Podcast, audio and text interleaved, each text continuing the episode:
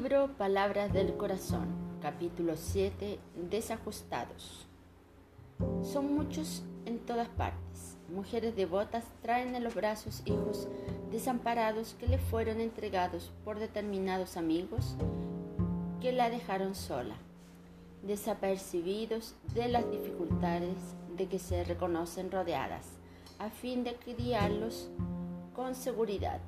Criaturas sensibles y leales, abrazaron obras de elevada significación para los intereses comunitarios.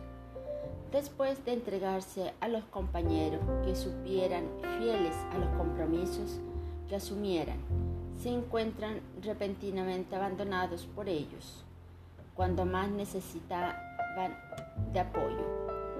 Jóvenes solos que costean con sacrificio largos tratamientos de sus desorientadas y enfermas progenitoras sin la presencia de los padres que los abandonaron en los laberintos del mundo.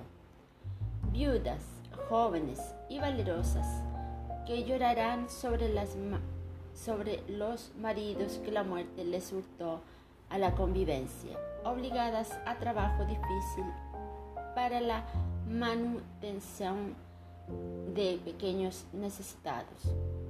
Esa aceptó actividades remuneradas en sectores que la revisten con todas las apariencias de una persona en desequilibrio, y aquel otro buscó el amparo de alguien que le evite la falta en los deberes que envuelve en beneficio de muchos, exponiéndose al juicio erróneo de cuantos aún no pasaron por el fuego del sufrimiento.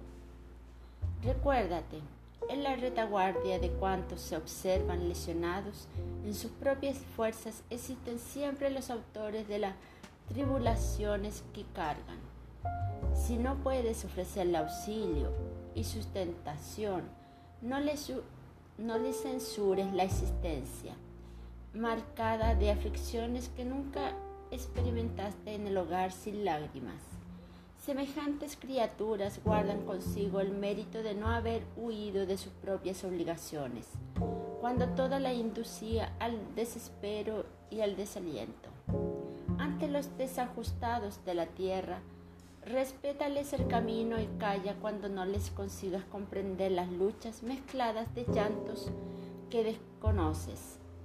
En verdad, hoy lloran y sufren pero surgirá un día en que serán bendecidos y erguidos por la defensa de Dios. No siempre conseguirás besar la mano que te hiere, pero en cualquier tiempo dispone de la posibilidad de ofrecerles la bendición de la tolerancia.